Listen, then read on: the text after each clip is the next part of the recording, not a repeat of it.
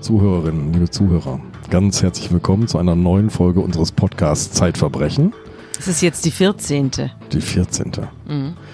Wir haben Zuschriften bekommen, liebe Sabine, Kommentare, die sagen, wir möchten eigentlich noch viel mehr. Ihr kommt alle zwei Wochen und warum eigentlich nicht jede Woche? Ja, warum nicht jeden Tag? Ja. Also Lust dazu hätte ich, aber wir kommen eben nicht häufiger dazu, hier Podcasts aufzunehmen, zumal die ja auch nicht ganz kurz sind. Wir machen ja nicht hier nur zehn Minuten mal schnell, sondern wir erzählen ja richtig ausführliche Geschichten, die bis fast zu einer Stunde dauern. Und das will natürlich auch vorbereitet sein. Also ich überlege mir natürlich vorher, was ich jetzt nächste Woche gerne erzählen würde. Und dann muss ich das natürlich mit dem Andreas Sendker besprechen. Und äh, dann bereiten wir uns vor. Ich muss ja auch gucken, ob ich noch Unterlagen habe, Akten habe. Und äh, dann erst, wenn ich mich da wieder eingelesen habe und Andreas sich eingelesen hat, erst dann können wir loslegen. Und deswegen ist das eben nicht nur sich kurz hingesetzt und rumerzählt, sondern es hat schon ein bisschen Hintergrund und, und Anlaufzeit nötig. Naja, und Sabine Rückert hat auch noch einen Hauptberuf. Stimmt. Ja, stellvertretende Chefredakteurin der Zeit. Gut, dass du mich daran erinnerst. Ja. Du hast ja auch noch den einen oder anderen Job. Ja, ich leite das Wissenschaftsressort der Zeit. Aber Sabine arbeitet gerade, das ist das schöne Versprechen, das wir Ihnen schon geben können, am nächsten, am zweiten Heft von Zeitverbrechen. Wann kommt's raus, Sabine? Das kommt Ende November raus. Soweit ich mich entsinne, hat man mir mitgeteilt am 20. Wunderbar. Also wir liegen jetzt schon in den Endzügen der Herstellung und der äh, Gestaltung und die Texte sind auch zum großen Teil fertig. Also es wird ein tolles Heft. Und ein bisschen was von dem, was wir hier im Podcast besprechen, überschneidet sich dann auch mit dem Heftinhalt. Dazu kommen wir dann noch mit konkreten Hinweisen. Wir beschäftigen uns, Sabine, mit einem deiner absoluten Kernthemen. Ich würde gar nicht so gerne Lieblingsthema sagen, sondern das hat immer wieder im Kern deiner Recherchen gestanden, nämlich unentdeckte Morde. Ja, die sogenannten nicht entdeckten Tötungsdelikten, kaschierte Tötungsdelikte. Du hast mir gerade, weil wir uns darüber unterhalten haben in der Vorbereitung, über welche Fälle wollen wir denn reden, gesagt, es gibt den einen, den allerersten Fall. Und das ist ein besonderer, weil das Opfer ist ein kleines Kind, 15 Monate alt, ein Mädchen. Ja. Wir haben ja im allerersten Teil über nicht entdeckte Tötungsdelikte die Frage bearbeitet, welche Rolle spielen die Ärzte daran, dass Morde durchrutschen. In der zweiten Folge haben wir uns darüber unterhalten, warum Polizisten Tötungsdelikte nicht erkennen und vielleicht auch nicht äh, genau hingucken und keine Verdachtsschöpfungsstrategien verfolgen, die Tötungsdelikte sichtbar machen. Da gab es ein schönes Zitat, es ist schwerer, einen Mord zu entdecken, als ihn aufzuklären. Genau. Und jetzt sind wir in der dritten Kategorie, nämlich bei den Gerichtsmedizinern. Gerichtsmediziner, äh, auch denen passiert das eine oder andere im Sektionssaal und auch die erkennen nicht jedes Tötungsdelikt. Es ist auch sehr schwer, gerade was Giftmorde zum Beispiel angeht. Da suchen die bis zu 6000 Substanzen in einem toten Körper und äh, das ist sehr aufwendig, es ist sehr teuer und wenn es dann nicht irgendeinen Verdacht gibt, dann wird das unterlassen. Also hier zum Beispiel in Hamburg haben wir, soweit ich weiß, in dieser großen Gerichtsmedizin von Hamburg, die für knapp zwei Millionen Einwohner da ist, mit den umliegenden Einzugsbereichen, noch nie einen Giftmord gehabt. Seit Bestehen des Instituts. Also das kannst du meiner Großmutter erzählen, dass da noch nie einer im Raum Hamburg vergiftet worden sein soll. Es wurde eben nicht entdeckt. Und äh, das stimmt natürlich die Rechtsmediziner dort auch nachdenklich. Nach diesen Vorbemerkungen kommen wir zu Nitresan Genau. Emanuel. Nitrosan Emanuel starb am 12. März 1998 in einem kleinen Ort in Westfalen, der hieß Lüdinghausen. In Lüdinghausen war eine Flüchtlingsunterkunft. Und äh, die Familie Emanuel kam, soweit ich mich entsinne, aus Bangladesch. Und die Familie hatte drei Kinder, Vater, Mutter, und die lebten da in sehr beengten Verhältnissen in dieser Flüchtlingsunterkunft. Und die Mutter war, naja, war zu den Kindern sehr merkwürdig. Also sie war auch bereits im Fokus des Jugendamtes, weil sie die Kinder vernachlässigt hat. Also es war so im Grenzbereich. Es fiel eben auf, dass sie nicht gut mit den Kindern umgeht. Und eines Tages brach Feuer aus in diesem Zimmer. Der Vater war nicht da und die Mutter hatte kurz vorher die Kinder im Zimmer eingeschlossen und war aufs Amt gegangen oder einkaufen. Jedenfalls war sie vorübergehend weg für eine Stunde oder zwei und während dieser Zeit brach in diesem Kinderzimmer Feuer aus. Mhm. Die Feuerwehr rückte an und brach das Zimmer auf und fand dort zwei Kinder mit Rauchvergiftung. Die waren vielleicht zweieinhalb, drei und fünf und dann eben das kleine 15 Monate alte Baby in einem Gitterbett. Und das Gitterbett war komplett verkohlt und da drin lag diese kleine verkohlte Tote. Und dann kam die Polizei und äh, kam Brandsachverständiger und so weiter. Und die Polizei sagte, naja, also hier haben Kinder gezündelt, äh, da ist, kommt Tür. nichts Gutes dabei raus. Mhm. Wird wohl irgendwie ein Feuer gewesen sein, dass die Kinder da gelegt haben. Und der Brandsachverständige dem kam die Sache komisch vor. Es kam ihm komisch vor, dass die Nachbarn sagten, ja, die hat die Tür abgeschlossen, das macht sie sonst nicht. Die Nachbarn sagten auch, sie habe die Rollläden runtergelassen. Mhm. Die Kinder saßen also auch noch im Dunkeln. Im Dunkeln. Ihre Zimmernachbarn haben die Rollläden hochgeschoben und haben auch die Mutter erreicht und haben versucht, sie an den Ort des Geschehens zurückzuholen und ihr zu sagen, dass es brennt, aber sie hat nicht reagiert. Also sie hat sich sehr, sehr eigenartig benommen und deswegen hat der Brandsachverständige den Notarzt gebeten, äh, aus dieser kleinen Kinderleiche ein bisschen Blut zu entnehmen. Mhm. Die Sache ging dann an den Staatsanwalt. Der Staatsanwalt sagte, naja, Brandleiche, Kinder äh, zündeln und hat die Sache eingestellt und hat nicht weiter sich drum gekümmert, hat das Kind auch nicht obduzieren lassen, sondern hat es zur Bestattung freigegeben und die Eltern hatten nichts Eiligeres zu tun, als es verbrennen zu lassen. Mhm. Also die Leiche war weg. Mhm. Und diese paar Milliliter Blut blieben aber zurück und die brachte der Brandsachverständige selber äh, in die Rechtsmedizin Münster und hat die Ärzte dort gebeten, das zu untersuchen. Und die haben festgestellt, dass das Kind nicht mehr geatmet hat, als das Feuer ausbrach. Es war das kann man sehen. Kohlenmonoxid im Blut, genau. Ja, es war also, kein Kohlenmonoxid ja. im Blut. Und man hätte, wenn man die Leiche noch gehabt hätte, sehen können, äh, dass die oberen Atemwege nicht vom Rauch äh, versehrt sind. Das sieht man ja bei jemandem.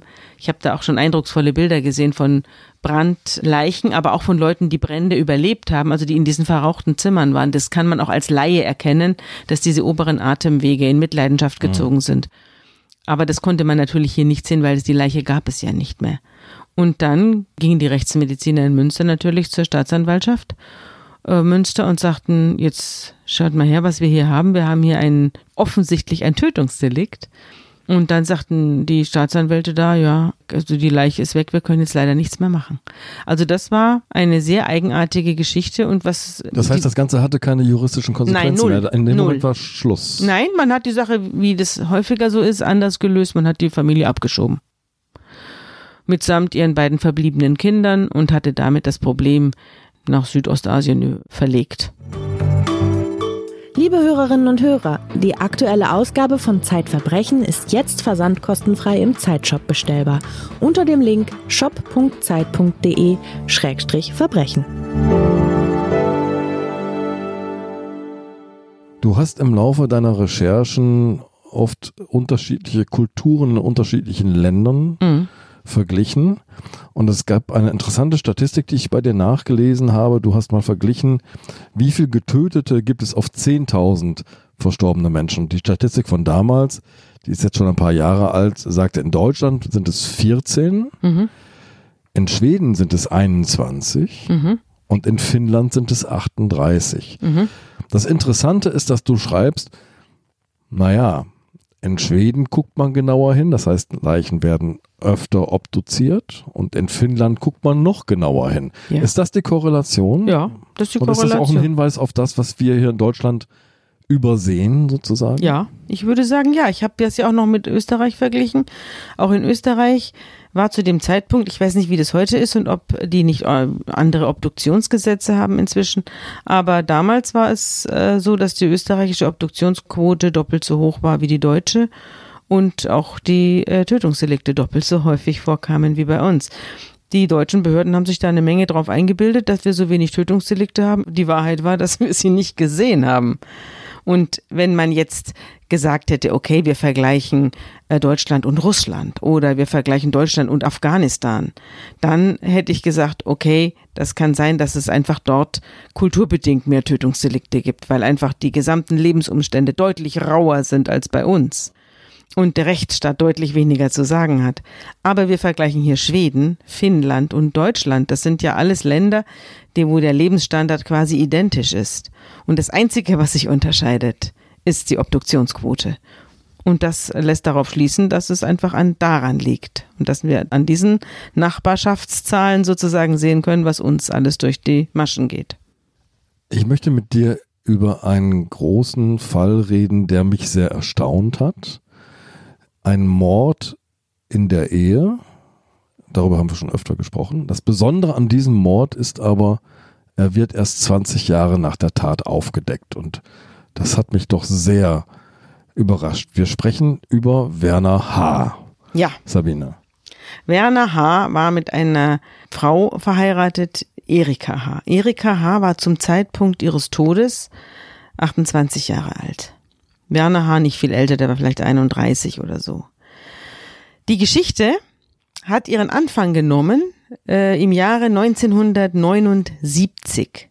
Am 11. November 1979 ruft Herr H. die Polizei und den Krankenwagen an und sagt, meine Frau ist tot, die hat sich das Leben genommen. Und die Behörden rücken an und äh, kommen in das Häuschen in Isselburg. Isselburg ist eine kleine Gemeinde an der holländischen Grenze. Und da lebte in einem Backsteinhäuschen Familie H. Also Werner H., seine Frau Erika und zwei Töchter. Und diese vier Personen waren nach außen hin eine, mm, eine glückliche Familie, nach innen hin war die, das Familienleben sehr schlimm. Das kam aber damals alles noch nicht raus, sondern es war erst so, dass die Behörden reinkamen und dann ins Bad gingen. Das Bad lag im Erdgeschoss. Und dort in einer Badewanne, die mit kaltem Wasser angefüllt war, eine voll bekleidete junge Frau mit blonden Haaren fanden, die äh, deren Hals zusammengeschnürt war von einem von einer Schnur, die an einem Duschkopf einer Brause wiederum befestigt war. Mhm. Und der Duschkopf der Brause lag äh, lose im Wasser bei der Frau. Das war die Vorfindesituation. Und die Polizei kam rein und äh, die waren so Wald- und Wiesenbeamte. Ich habe die ja dann später gesehen in der Hauptverhandlung. Also die haben keinen sehr kompetenten Eindruck gemacht. Die kamen da rein und sagten, ja, hm, Selbstmord wird schon stimmen. Äh, Moment, Moment. Mhm. Ähm, äh, was wollte die Frau sich gleichzeitig in der Badewanne ertränken und erhängen? Ich meine, diese Situation ist doch so skurril wie kaum, kaum vorstellbar. Ja, ich meine, wer dich. sich erhängt, erhängt sich doch nicht in der Dusche und wer sich ertränkt, wickelt sich nicht. Das, wie, wie, wie, ja, sie hätte dann ja, ich weiß nicht, was sie alles hätte machen müssen. Sie hätte ja erstmal das Wasser äh, volllaufen lassen müssen, sie hätte sich dann reinsetzen müssen, dann hätte sie sich eine Schnur eng um den Hals binden müssen, aber dann, wo soll sie es aufhängen? Dann hängt sie es an den Duschkopf einer Brause, die dann im Wasser liegt. Wie soll das gegangen sein? Also ich habe die Bilder gesehen von mhm. der Frau in der Badewanne. Äh, die spielten ja dann noch äh, die entscheidende Rolle. Und es war also definitiv, es hat auch ein Laie gesehen, dass das nicht äh, so gewesen sein kann, wie der Mann das behauptet hat. Der Mann hat behauptet, er sei ins Bett gegangen und habe seine Frau, sie hätten sehr lange, wären sie ausgewiesen mit Freunden, mhm. dann wäre er nach Hause gekommen und ähm, er sei ins Bett gegangen und habe eine Tablette genommen, weil es ihm nicht gut gegangen sei, er habe irgendwie so Herzklopfen gehabt und dann äh, hätte er in der Früh, sei er runtergekommen, wollte Kaffee machen und da sei, habe er die Frau tot in der Badewanne liegen sehen. Na gut, also dann haben die Beamten haben dann die Leiche abtransportieren lassen.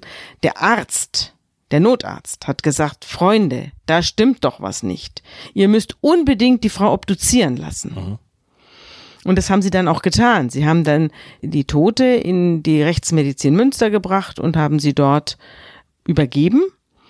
Und jetzt kommt der Fehler der Rechtsmedizin Münster. Die Rechtsmedizin Münster, das war ein älterer Herr, der war schon, ich glaube, der wurde noch im selben Monat pensioniert. Das war eine seiner letzten Leichen. Der hat sich die junge Frau angeguckt, aber eben nur die Frau, nicht die Auffindesituation. Der mhm. hat die Fotos nicht gesehen. Die Fotos waren noch nicht entwickelt. Und er hat sich gedacht, ach, bevor ich jetzt auf die Fotos warte, fange ich schon mal an. Und er hat die Frau obduziert und hat dann hinterher gesagt, Suizid. Und damit wurde die Akte geschlossen. Mhm. Also der hat diese Strangulationsmale wahrscheinlich irgendwie gesehen von dem. Ja, von er hat die Strangulation gesehen und hat aber auch nicht ganz genau hingeguckt. Da werde ich gleich noch dazu kommen, wenn ich auf die Hauptverhandlung zu sprechen komme. Aber er hat sich das irgendwie da zusammengereimt, dass es jetzt ein Suizid gewesen sein soll. Es kam ja, es ist ja auch, wie wir schon besprochen haben in den, in den äh, Folgen zuvor, es ist ja so, einer sagt Suizid und dann sagt der andere auch Suizid und der dritte denkt sich, oh, die anderen haben schon Suizid gesagt, sage ich es auch nochmal. Und alle anderen sehen auch nur noch Anzeichen für Suizid. Genau. Mhm. Und wenn und der Mann hat schon die Tür aufgemacht mit den Worten, meine Frau hat sich das Leben genommen und der Täter hat dann sozusagen die alle schon aufs Gleis gesetzt. Ja. Du hast ja schon angedeutet, nach außen hin macht diese Familie einen sehr harmonischen Eindruck. Mhm. Nach innen hin ist die Situation aber sehr vertrackt und dieser Abend mhm. zuvor, dieser lange Abend, mhm der hatte eigentlich einen Hintersinn. Du hast so eine schöne Formulierung verwendet, als ich deinen Text über diesen Fall nachgelesen habe. Du hast geschrieben, die Ehe war in einem Zustand, in dem man sich sozusagen zum Streiten schon auf neutrales Terrain begibt. Genau. Der Sinn dieser Veranstaltung am Abend vorher war, sich mit Freunden zu treffen, aber nicht auf ein Bier, sondern man hatte, äh, die Frau war in dieser Ehe extrem unglücklich, extrem man muss vielleicht auch ein paar Sachen ähm, drumrum erzählen. Erstens, dass diese Frau sehr, sehr jung geheiratet hat. Es war also eine Kinderehe fast. Die war mit 28 Jahren, hatte sie bereits zwei Kinder, zwei Töchter. Die eine war zehn, die andere war sieben. Jetzt kann man sich vorstellen, wann die Frau geheiratet hat. Die war also 17, als sie geheiratet hat. Dann hat sie einen Mann geheiratet, der war Vorsitzender der katholischen Arbeitnehmerbewegung von Isselburg. Also ein stockkonservativer Mensch und kam in ein vollkommen konservatives, stockkatholisches Ambiente. Ihre Eltern waren stockkatholisch, der Mann war stockkatholisch, alle waren erzkonservativ und in dieser Welt hat diese junge Frau gelebt und sie fühlte sich von diesem Mann bedrängt und unterdrückt. Mhm. Du schreibst etwas, was mich sehr bedrückt hat, nämlich noch als die Kinder im Kinderwagen liegen, noch ganz klein sind, sucht die Frau schon Hilfe und zwar bei ihren Eltern. Sie schiebt ja. mit den, ihren Kindern im Kinderwagen zu ihren Eltern und sagt, ihr wisst gar nicht, welche Hölle ich da erlebe und die Eltern schicken sie schlicht einfach wieder zurück. Ja, genau. Es war einfach so, eine Frau hat einen Mann, der Mann verdient gut, der Mann ist gut situiert, sie hat ein Häuschen, sie hat zwei Kinder. Sie soll sich jetzt mal nicht so anstellen. Reiß dich mal zusammen. Und dass sie was anderes vom Leben wollte und dass er auch sehr kalt und böse mit ihr war, das hat sich erst ähm, der Öffentlichkeit erst später mitgeteilt. Die Eltern wussten es, aber die Eltern haben dazu geschwiegen und haben gesagt, geheiratet ist geheiratet. Und da musst du, musst du jetzt durch. Sie hat sich aber dann doch befreit von diesem Mann und hat ein Verhältnis angefangen mit einem jungen Malermeister und ähm, war in diesem Verhältnis offenbar, also das hat sie als Offenbarung erlebt. Und daraus kann man ja auch schon schließen, wie diese Ehe äh, gelaufen ist, wenn sie dann also nach kurzer Zeit sich Hals über Kopf in einen Menschen verliebt, den sie kaum kennt und das dann als Offenbarung wahrnimmt. Das lässt ja darauf äh, schließen, welcher Dampf da bereits im Kessel war. Und ihr Mann hat das mitbekommen mhm. dass es einen Liebhaber gab und wollte eine Aussprache. Und sie wollte die Aussprache auch. Und dann haben sie sich mit Freunden auf der neutralen Boden, wie du sagtest, begeben und wollten das klären, aber es kam den ganzen Abend nicht dazu. Keiner hat gewagt, dieses Thema anzuschneiden und dann kam man gegen drei Uhr morgens nach Hause und hatte das Problem nicht gelöst. Der Knoten platzte dann, nachdem man im Wohnzimmer angekommen war. Und da begann der ein Riesenkrach, ein Riesenkrach zwischen diesen Eheleuten. Und es ging um den Liebhaber und die Frage, ob sie bleibt oder nicht. Und innerhalb dieses Krachs kam es zur Tötung der Frau. Er hat sie getötet. Es war natürlich kein Selbstmord, es war ein, ein Tötungsdelikt. Er hat sie gewürgt und er hat sie gedrosselt und er hat sie dann am Schluss in dieser Badewanne versenkt. Da komme ich aber dann noch drauf. Mhm. Dieser Mord hatte Zeugen. Und das ist das ganz Besondere an das diesem Fall. Kann ich mir eben sehr gut vorstellen, denn die beiden Mädchen schliefen im Haus. Wahrscheinlich haben sie den Krach dann doch mitbekommen. Genau. Beide sind aufgewacht. Mhm. Und beide haben sich so gefürchtet vor der Brüllerei und dem Schlägen, die sie auch gehört haben aus dem Erdgeschoss, dass sie es nicht gewagt haben, äh, hinunterzugehen. Und sie haben sich dann von oben angehört, wie ihr Vater ihre Mutter fertig macht und äh, haben sich nicht äh, getraut, die Treppe runterzugehen. Es, nach einer Stunde oder zwei hat sich dann die Kleine, die Siebenjährige, die hat sich dann getraut, runterzugehen, weil sie musste unbedingt auf Toilette. Mhm. Und dann kam sie in das Bad und sah dort in der Badewanne die Mutter liegen. Sie hat es dann später so geschildert, dass sie die Mutter hat liegen sehen mit, äh, mit, mit einem, ich glaube, es war so ein Holzfällerhemd und Jeans und dass sie gewusst hat, die Mutter ist tot und es ist was Furchtbares passiert. Sie hat aber noch einen Föhn gesehen, der auch noch in diesem Wasser gelegen haben soll. Diesen Föhn hat dann weder die Polizei gesehen noch sonst jemand. Also diesen Föhn hat nur sie gesehen. Ob es den wirklich gegeben hat, das weiß man nicht. Und dann ist ihr Vater hinter ihr gestanden und hat gesagt, geh sofort ins Bett. Und sie ist dann die Treppe wieder hochgehuscht und hat sich in ihr Bett gelegt und hat zu ihrer Schwester gesagt, es ist was Furchtbares passiert. Ich glaube, die Mama ist tot. Und dann haben sie wahnsinnig geweint, alle beide, und haben das aber für sich behalten, was sie da gesehen haben. Und gefragt wurden sie auch von niemandem, weder von der Polizei noch von irgendwelchen Psychologen, niemand, sondern die Mutter wurde abtransportiert, das war's. Aber äh, wie hat man den beiden Mädchen denn den Tod der Mutter erklärt? Also das, ja, der Vater ja, muss es ja irgendwie. Man hat ihnen gesagt, die Mutter hatte einen Herzschlag.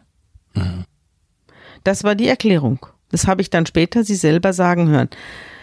So kam die Sache ja dann auch raus. Die Geschichte war, dass dass alles eingestellt wurde und äh, die Nachbarin, die im Nebenhaus wohnte, hat zu ihrem Sohn noch gesagt, als sie mit ihm am Frühstückstisch saß, du, Heute Nacht war bei den Haas die Hölle los. Das war eine Brüllerei. Die sind sich ja an die Gurgel gegangen. Und dann sagte der, der Sohn, der am Fenster stand, ja, da unten ist schon der Leichenwagen. Und so war es dann auch. Die Nachbarin wurde aber von der Polizei auch nicht vernommen.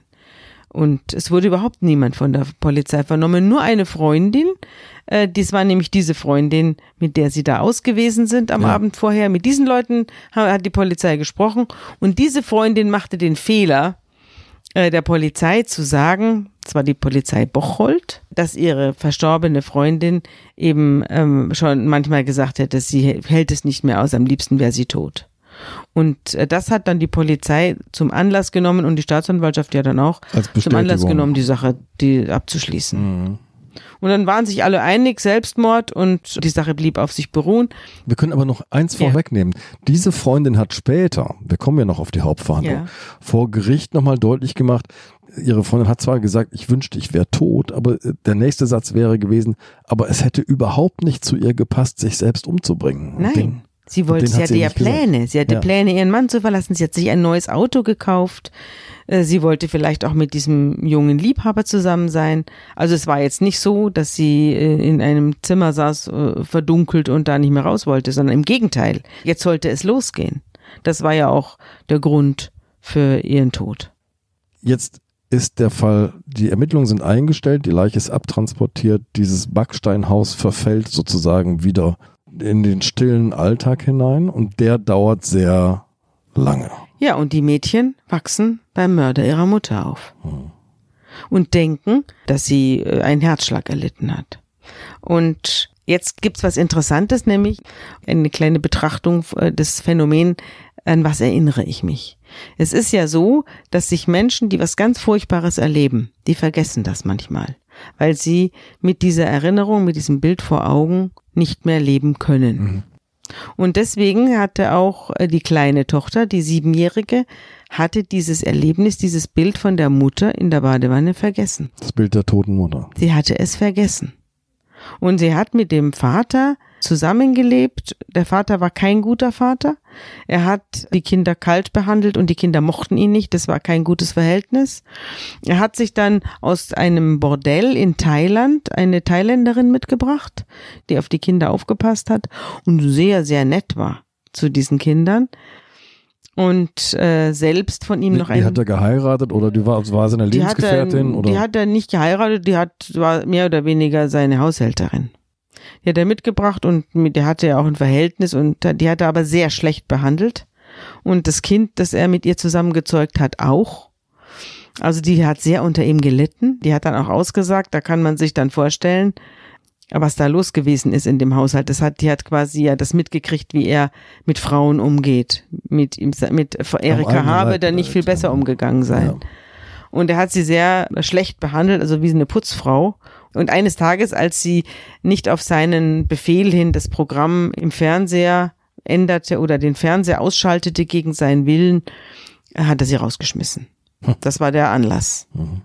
Und dann musste sie zurück nach Thailand zu ihrer Familie mit dem kleinen Kind. Er hat das Kind dann auch nie wieder gesehen und sich auch nicht mehr dafür interessiert.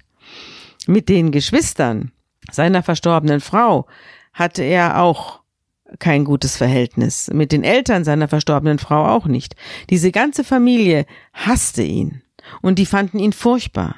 Aber sie haben sich nicht getraut, sich mit ihm anzulegen, und sie haben sich auch, obwohl sie davon überzeugt waren, dass mit dieser, mit dem Tod der Schwester was nicht stimmt, haben sie sich nicht getraut, gegen ihn vorzugehen, weil sie dachten, dann äh, entzieht er ihnen die Kinder. Dann ah, dürfen sie ihre, okay. dann dürfen sie die Kinder von Erika nicht mehr sehen. Er mhm. hatte ja als alleinige Sorgerecht. Und das war ihre große Sorge. Und deswegen haben sie sich nicht getraut, zur Polizei zu gehen und zu sagen, wir sind davon überzeugt, die Erika ist ermordet worden. Hm. Und dann schilderst du in deinem Artikel eben dieses Milieu auch nochmal sehr deutlich. Du hast ja schon angedeutet, wo man hinguckt, strenger Katholizismus. Das heißt, so ein Ehebruch, wie ihn die junge Frau hier quasi mit ihrem Malermeister begangen hat, der Gedanke an Scheidung, der Verdacht von Selbstmord, das passt alles überhaupt nicht in diese genau. Welt hinein und wird dann lieber totgeschwiegen. Ja, und man, ich glaube, dass man auch ein schlechtes Gewissen hatte. Jetzt war sie tot und sie hat sie ja so oft versucht, irgendwo Hilfe zu holen. Man hat ihr die Hilfe nicht gegeben. Und das war auch der Grund, weshalb man jetzt nicht vertieft einsteigen wollte in diese Materie. Ich kann mir auch vorstellen, dass es dann erst später zu einer offenen Aussprache kam, als die Eltern von Erika H. tot waren. Hm. Ich habe das jetzt nicht recherchiert, ich habe es auch nicht mehr im Kopf, aber es kann sein, dass das eine Rolle spielte, dass man Jahre später, 17 Jahre später, auf einmal auf den Tod von Erika H. zu sprechen kommt. Die beiden Kinder sind inzwischen erwachsen mhm. und die unterhalten sich mit ihrer Tante darüber, wie die Mutter gestorben ist. Und die Tante sagt, ja, eure Mutter hat sich ja das Leben genommen. Und die Kinder, die immer geglaubt haben oder die immer in dem Glauben gehalten wurden, das sei ein Herzschlag gewesen, die fallen aus allen Wolken und jetzt, jetzt setzt die Erinnerung ein. Die Kleine sagt auf einmal, ja, und ich habe sie gesehen und schildert das, was sie gesehen hat, dass sie nämlich in die tote Mutter in der Badewanne lagen, liegen sah und dass der Vater gesagt hat, sie soll jetzt wieder in ihr Bett gehen.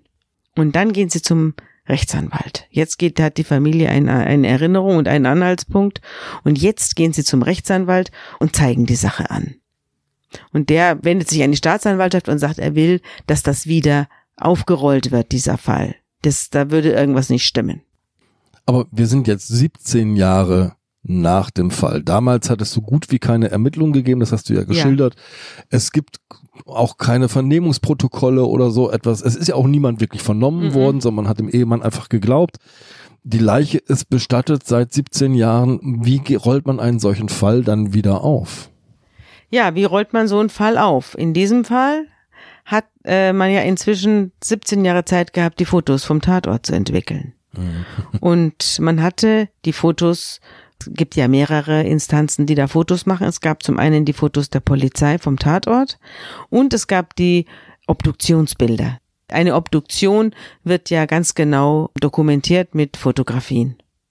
Und das alles hatte man. Und das alles legte man jetzt der äh, neuen Belegschaft sozusagen der Rechtsmedizin Münster vor.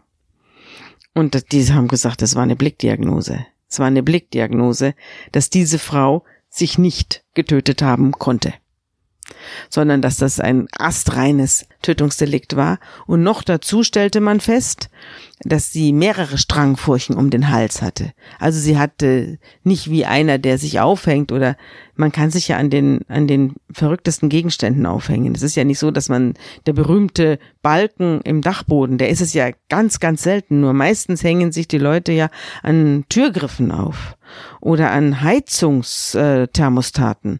Und diese Frau hatte ähm, mehrere Strangfurchen. Das heißt, sie hätte sich ja mehrfach aufhängen müssen. Und sie hatte auch Griffspuren am Hals. Also die waren ja überhaupt nicht erklärbar mit einer Suizidtheorie. Das muss also ein sich lange hinziehender Mord gewesen sein. Ja. Der, der, Ehemann Deswegen hat versucht, wurde er auch wegen Mordes verurteilt. Ja. Deswegen hat er auch Mord dann lebenslang bekommen, weil man anhand der, der Fotos gesehen hat, dass diese Frau mehrfach sich befreien konnte und dass er eine geraume Zeit hatte, sich da zu überlegen, was er hier tut. Und äh, die, es gibt das sogenannte zweizeitige Tat. Das heißt, der Rechtsmediziner kann erkennen, es gab einen Angriff gegen den Hals und dann bilden sich äh, weiße Blutkörperchen an dieser Stelle.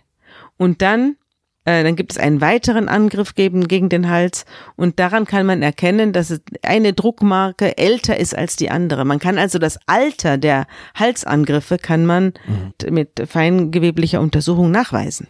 Daher weiß man auch, das ist ganz wichtig, diese Untersuchungen, denn man kann sagen, es gab einen längeren Prozess. Hier ist nicht einer aus Eifersucht außer sich geraten, und hat seine Frau angegriffen, die, die ihm irgendwie mitgeteilt hat, dass sie ihn verlässt, sondern der hat sie vielleicht im ersten Anfall angegriffen, sie hat das aber überlebt. Und dann hat er sie getötet. Und das ist ein ganz anderer Sachverhalt, als wenn ich in der Wut um, um mich äh, schieße oder um mich äh, schlage und dabei jemanden treffe. Vollkommen anderer. Genau, lass uns das noch einmal sortieren, weil das hat mich auch als juristischer Laie, der ich ja bin, mhm. interessiert, wie man das unterscheidet. Also, es gibt einen fürchterlichen Ehekrach. In diesem Affekt äh, bringt der Ehemann seine Frau um, äh, hat sich nicht mehr unter Kontrolle. Das würde man eher einen Totschlag nennen. Ja. So. Hat er aber sozusagen, bevor der Streit beginnt, Vorbereitungen getroffen, also schon irgendwas hingelegt oder mhm. man merkt sozusagen ein planvolles Verhalten, dann ist es ein Mord. So. Du zeigst jetzt was Zweiphasiges, heißt, es gibt diesen möglicherweise aus dem Affekt Übergriff, er wirkt sie und so weiter. Und um diese Tat zu vertuschen, bringt er sie dann am Ende tatsächlich ja. um ein Vertuschungsmord. Ja. So äh, wäre dieses Tötungsdelikt erklärbar. Wenn ich mich richtig erinnere, gibt es sogar Anzeichen dafür, dass selbst als er sie in die Badewanne gelegt hat, sie noch gelebt hat. Ja, sie hat Ende noch gelebt. Sie hat noch gelebt, sie hatte ja. Wasser in der Lunge. Das heißt, sie hat noch geatmet. Also es war ein längerer Prozess, der mit einem erheblichen Gewalt, aber auch mit einem erheblichen strategischen äh, Aufwand verbunden war.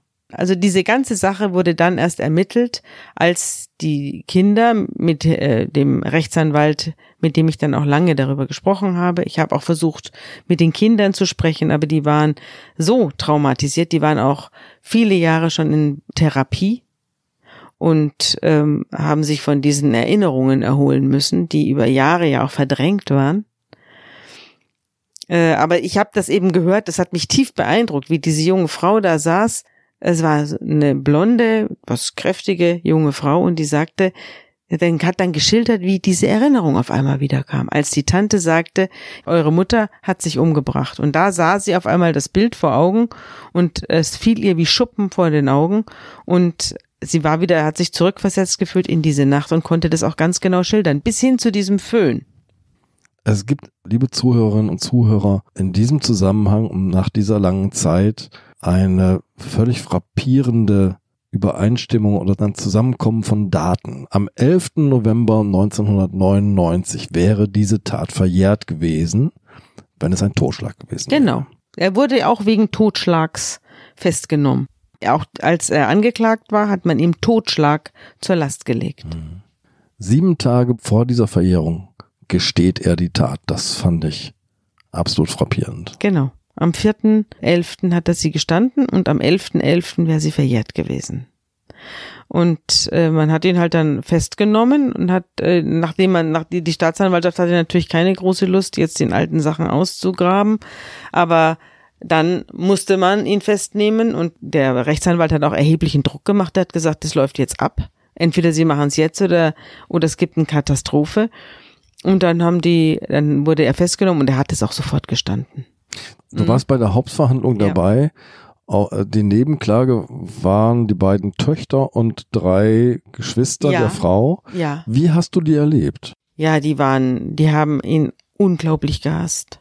Der ganze Raum war voll Verwandter.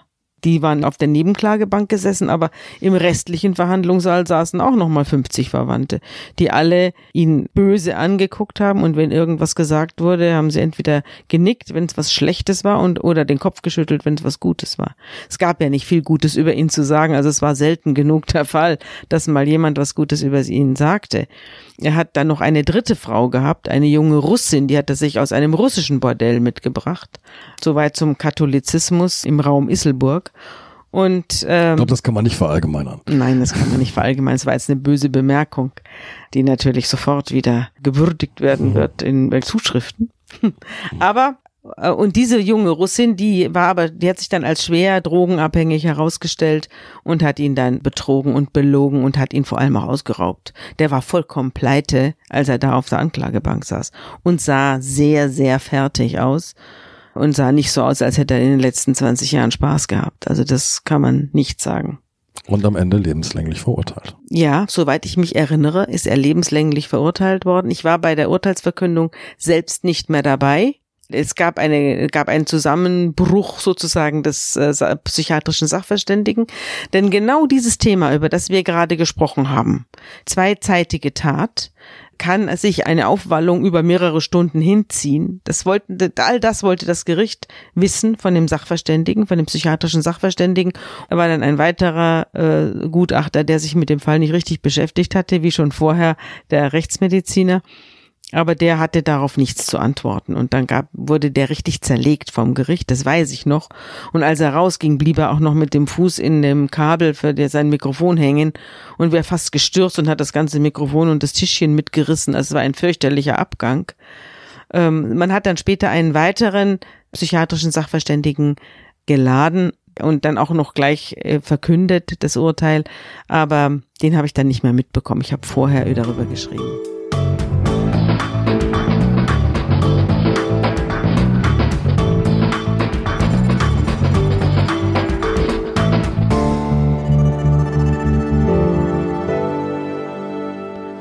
Nachdem wir jetzt bei diesem Fall über so viel Versagen geredet haben, lass uns doch jetzt mal über einen jungen Rechtsmediziner reden, Joachim Eidam, der ist in Hannover tätig, wirklich ein junger Mann und der hat so einen typischen Nachwochenenddienst.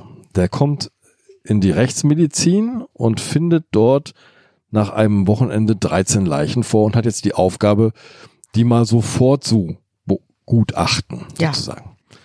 Und bei Leiche Nummer vier fällt stutzig. ihm was auf. Jetzt muss ich aber ganz kurz noch ein großes Lob auf den Rechtsmediziner Eidam aussprechen.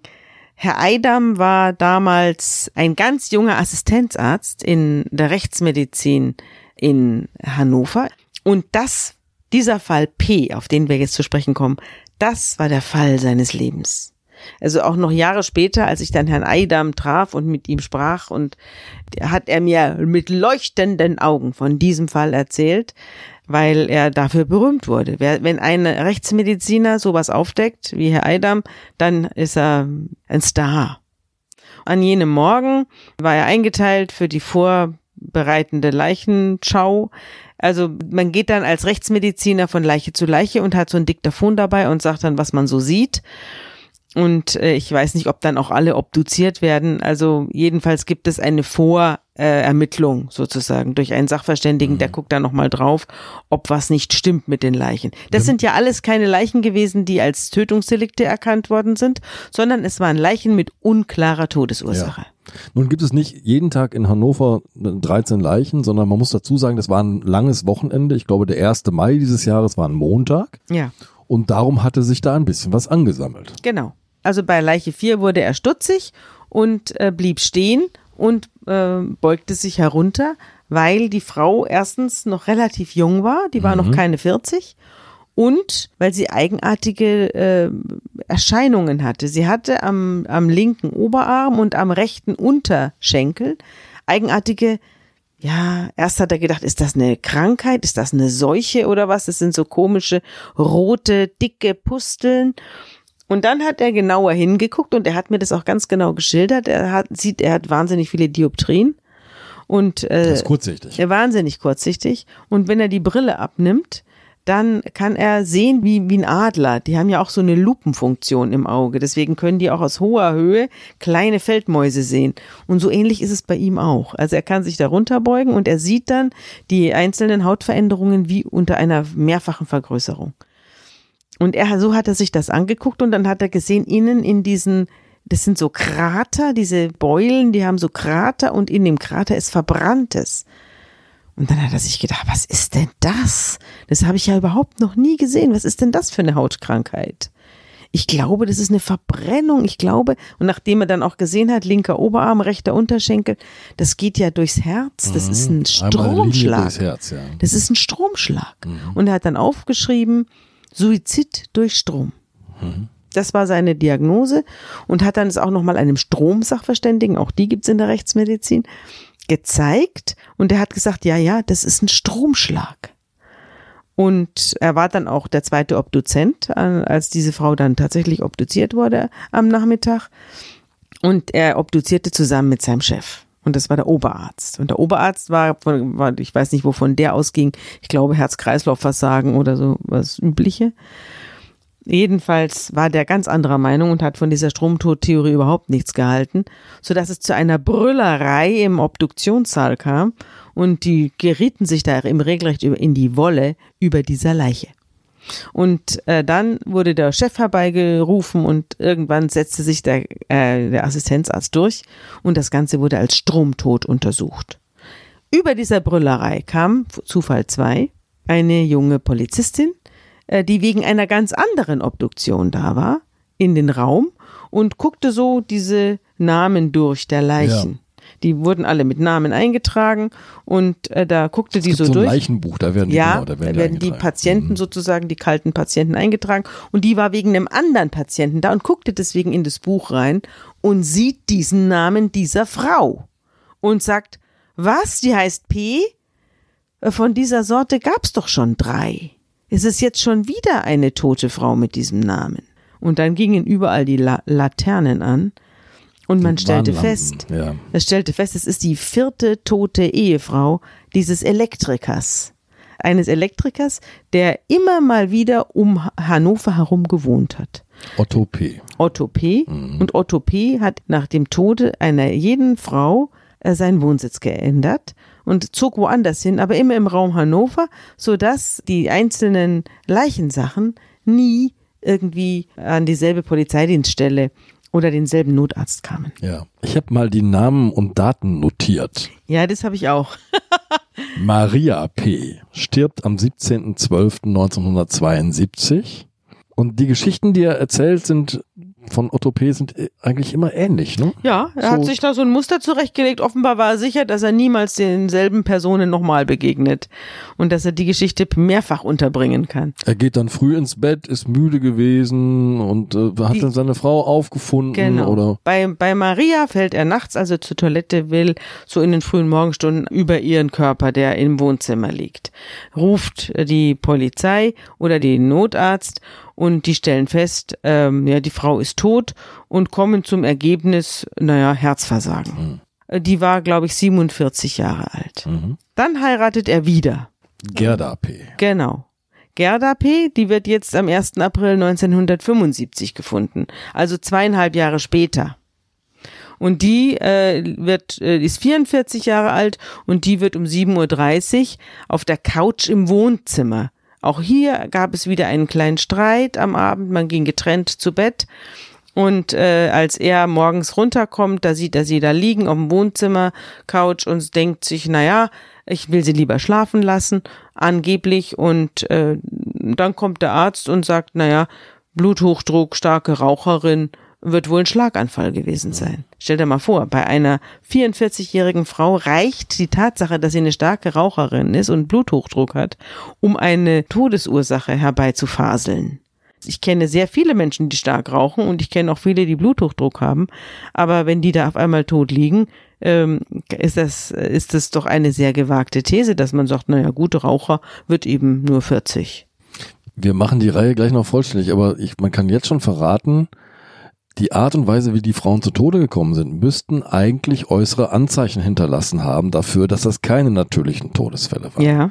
Die sind übersehen worden. Ja, also jedenfalls bei Gerda hat überhaupt niemand hingeguckt. Die wurde gleich abtransportiert. Bei der Maria hat man rote Flecken festgestellt an dem linken Oberarm und an einem Unterschenkel. Mhm. Denn Maria wurde in die Pathologie gebracht, nicht in die Rechtsmedizin. Die gab es damals in Hannover noch nicht 1972, aber in die Pathologie. Und der Pathologe hat es aufgeschrieben, was er da sieht, hat es sich aber nicht erklären können. Okay. Er hat äh, am Oberarm und am gegenüberliegenden Unterschenkel hat er äh, rote Flecken festgestellt, die er sich nicht erklären konnte. Bei Gerda hat man gar nichts festgestellt, weil man nicht hingeguckt hat, die wurde gleich abgeholt. Und dann gab es ja wieder vier Jahre später eine neue Tote, die war diesmal erst 33 Jahre alt, Bärbel P. Mhm. Da gab es auch angeblich einen kleinen Streit. Sie ist ausgezogen, hat im Wohnwagen übernachtet, im Wohnwagen vor dem Haus und wurde dort am nächsten Tag tot aufgefunden. Die hat ein paar Kinder mit in die Ehe gebracht, die Bärbel. Und die haben auch festgestellt, dass die Bärbel eigenartige rote Flecken an den Extremitäten hat. Die Kinder haben das festgestellt, die haben das gesehen. Die Kinder haben das mhm. festgestellt, die waren schon relativ groß. Mhm. Obwohl sie erst 33 Jahre alt war, hatte die schon 15 oder 16-jährige Kinder. Und ähm, die haben das festgestellt und haben das auch aufgeschrieben, aber es hat dann auch niemanden interessiert. Und auch sie wurde äh, wegen Herz-Kreislauf-Versagen. Man hat gesagt, naja, die hat Asthma und dann hat sie Diabetes, die ist ziemlich dick, äh, wird wohl Herz-Kreislauf-Versagen gewesen sein. Und obwohl sie 33 Jahre erst alt war, hat man sie dann nicht weiter beachtet und, und beerdigt. Und immer der untröstliche Herr P. natürlich dabei. Mhm der sich auch hier gegen die Kinder durchgesetzt hat und verhindert hat, dass sie obduziert wird. Die äh, Kinder wollten das nämlich ganz gerne, dass die Todesursache festgestellt wird. Jetzt aber liegt Janja P. 39 in der Rechtsmedizin in Hannover. Genau. Der Wache Joachim Eidam hat gemerkt, da stimmt was nicht, hat festgestellt, Tod durch Strom. Ja. Und jetzt beginnen, nachdem die Polizistin gemerkt hat, Moment, nicht die erste Frau P, sondern die vierte Frau P, die hier stirbt, ja. beginnen die Recherchen und Ermittlungen. Genau. Und dann holte man die beerdigten Frauen alle wieder aus dem Grab, aber von denen war nichts mehr übrig. Das war alles zu lange her, da hat man nichts mehr nachweisen können. Und deswegen blieb alles an der Sache Janja P. hängen. Und ähm, Janja P. war eine junge Frau aus, äh, war 17 oder 18 Jahre jünger als Otto P. selber. Die hatte ja aus Jugoslawien mitgebracht und hatte sie geheiratet. Sie haben auch einige Kinder bekommen und sie hatte auch schon ein Kind mit in die Ehe gebracht. Und äh, man lebte da mit den Kindern der ganzen Vorgängerinnen, die äh, Otto P. auch beerbt hatte übrigens. Deswegen war er auch gar nicht, also obwohl er nicht gearbeitet hat, hatte er doch nicht wenig Geld. Er war also Privatier. Aha. Er hatte seine äh, äh, Frauen alle beerbt und lebte da mit seinen vielen Kindern, die zum Teil von ihm waren, zum Teil von den Frauen und mit denen er zum Teil in bitteren Feindschaftsverhältnissen auch lebte, äh, lebte er trotzdem zusammen. Also es war ein, eine große Familie und mittendrin eben äh, die Janja. Und die Janja P. Die war, auch schon einen großen Sohn hat. Die auch schon einen großen Sohn hatte. Mhm. Und an diesem Tag, an dem sie starb, gab es also auch Streit mit dem Otto, denn er hat ihr kein Geld gegeben. Sie wollte gern zum Friseur gehen, weil sie zu einer Hochzeitsfeier gehen wollte. Und sie, er hat ihr gesagt, äh, du, äh, ich gebe dir kein Geld, was tust du auf dieser Hochzeitsfeier? Das kommt überhaupt nicht in die Tüte. Also er hat sie behandelt wie ein Kind. Es ist nichts für dich. Und sie war sehr, sehr erbittert und hat sich äh, über ihn aufgeregt und hat sich da auch mit den Kindern äh, am Abend vorher noch drüber unterhalten. Sie ist aufgestanden, ist äh, in die Dusche gegangen, kam wieder, hatte nur Unterhose an und ein Hemd, ein T-Shirt, aber ein ärmelloses, also so ein Unterhemd. Und die ha Kinder haben gesehen, dass sie keinerlei Hautläsionen hat. Mhm. Sie hatte weder an den Unterschenkeln noch an den äh, Oberarmen irgendeinen Hautdefekt. Zwei Tage später, als sie dann tot in der Rechtsmedizin lag, hatte sie diese Hautdefekte Mhm. aber. Die müssen also durch die Tat entstanden Ja, sein. sie müssen in dieser Zeit entstanden sein Ja. und sie ging dann wütend ins Bett und sagte, ich werde mein, ich hole mir das Geld. Der hat ja einen Geldkoffer unterm Bett, da hole ich mir das raus, das ist die Kohle für den äh, für den Friseur und da gehe ich dahin und ich gehe auch gegen seinen Willen zur Hochzeit. Ich kümmere mich jetzt nicht mehr um ihn. Ich werde ihn auch verlassen. Das hat sie zu ihren Kindern gesagt. Und da, am nächsten Tag war sie tot.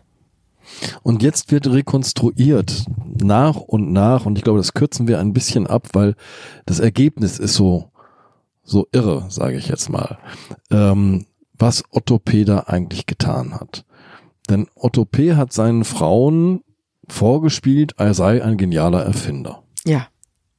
Er Erzähl. hat gesagt, er ist so habe eine Geschichte, er sei ja Elektriker und er sei in einer, er habe irgendwie ein, ein Patent angemeldet und habe auch viel Geld dafür bekommen, weil er ein Gerät erfunden hat, mit dem man Alkohol im Blut nachweisen kann und das man auch als Lügendetektor einsetzen kann, also ein Doppelfunktionsgerät. Und da müsste er jetzt allerdings ein paar Tests mit ihnen machen. Das Gerät arbeitet mit ganz schwachem elektrischen Strom. Genau. Und deswegen müsse er sie jetzt mal schnell anschließen und hat ihnen dann Manschetten um den Oberarm und das unter gegenüberliegenden Unterschenkel gebunden und hat dann minimal Strom durch sie durchfließen lassen. Das ist alles, was ich jetzt erzähle, ist alles eine Rekonstruktion. Man hat diese ganzen Stromsachen nicht gefunden. Man hatte die Aussagen der Kinder, denen die Frauen erzählt hatten, dass der Vater mit ihnen äh, so Experimente anstellt und dass sie sich in den Dienst der Wissenschaft stellen. Sie haben es auch manchmal gesehen, so durch einen Türspalt. Ja, sie haben auch manchmal durch Schlüsselloch geguckt, was Mhm. da los ist und haben dann diese Frauen mit irgendwelchen Stromkabeln verkabelt da sitzen sehen. Die allererste Frau Maria hat das auch schon erzählt und hat auch erzählt, dass sie Angst hat vor ihm und dass er Angst, dass sie Angst hat, dass er sie umbringt. Da hat sie er Steckdosen manipuliert, glaube ich. Genau, an sie Sorge Steckdosen oder manipuliert so. und er Mhm. hat, sie hat auch ihren Freundinnen gesagt, wenn ich eines Tages tot bin, ruft die Polizei. Und das alles hatte man äh, dann bei der Hauptverhandlung. Man hatte also die Aussagen der Kinder und man hatte die Strommarken der Janja. Mehr hatte man nicht. Mehr hatte man nicht. Und dann hat man ganz viele Sachverständige. Es gab ja und 80 Zeugen und ich weiß nicht, wie viele Sachverständige dann bei diesem Hauptver bei dieser Hauptverhandlung.